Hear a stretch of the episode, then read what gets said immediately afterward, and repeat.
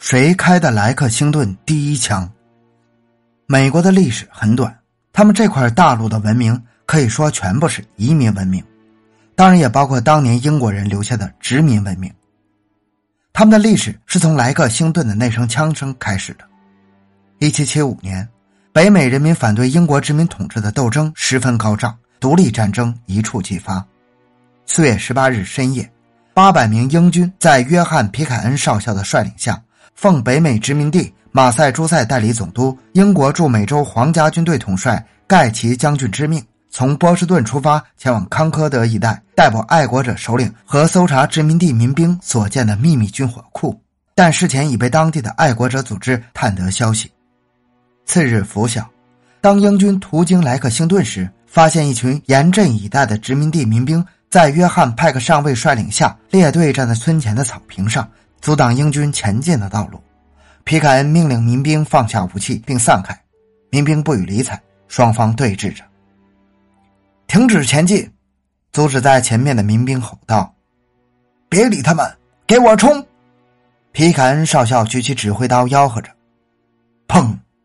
这时突然响了一枪，紧接着英军射出排枪，当即打死民兵八人，伤十人，民兵也迅即还击。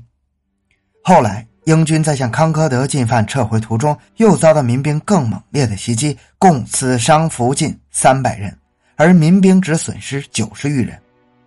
莱克星顿枪声标志着北美人民武装反抗英国殖民统治的开始，打响了北美独立战争的第一枪。但是，谁首先开枪？是殖民地民兵还是英军？是有意还是枪走火？这些成了历史上一桩谜案。一种说法是英军开了第一枪。事件发生时，站在民兵最前排的约翰·罗宾逊，在1775年4月24日对此事陈述道：“走在最前面的三个军官向士兵下令开火，他们向我们射来非常密集的弹雨，我受伤扑地。派克上尉的人，据我所知，那时没有一支枪开火。”二十五日，马萨诸塞的新闻报道在描述开枪的瞬间时称：“突然。”一两名军官扣动了手枪，紧接着四五个士兵跟着开火。同日，民兵首领约翰·派克在议会所做的陈述，以及由十四名民兵署名的证词均称：正规军向我们开火，此前我们队伍中无人对他们开枪。一八二五年，已近七十七岁高龄的约翰·门罗在谈到他五十年前亲历的这次战斗时说：“一个军官。”史密斯中尉骑着马在军队前宣布：“放下武器，散开！叛乱者！”发现我们站着不动，史密斯就命令部下开火。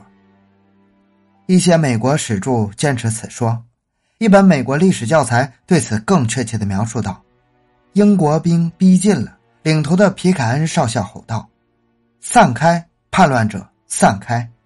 民兵坚定的站着。”皮卡恩少校气急败坏的重复他的命令，接着下令士兵开火。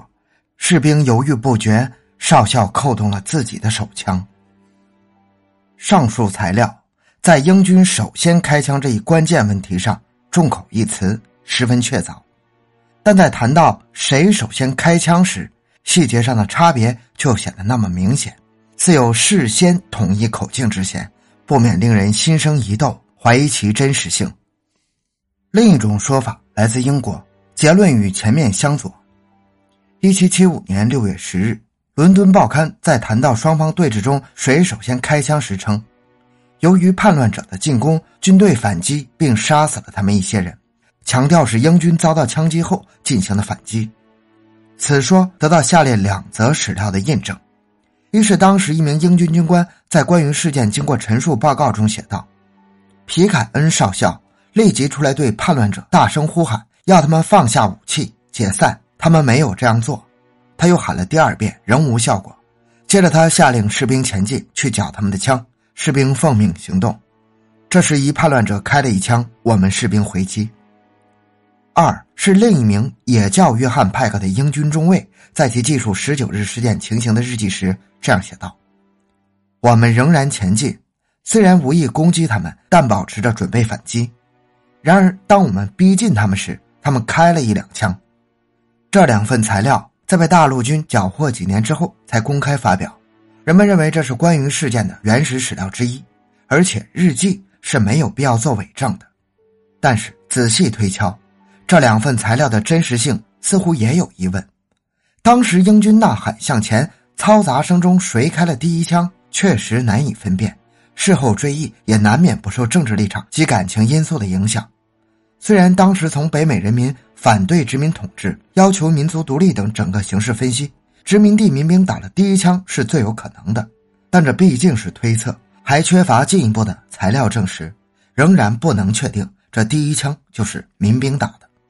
第三种说法认为，无法确认谁在莱克星顿开了第一枪。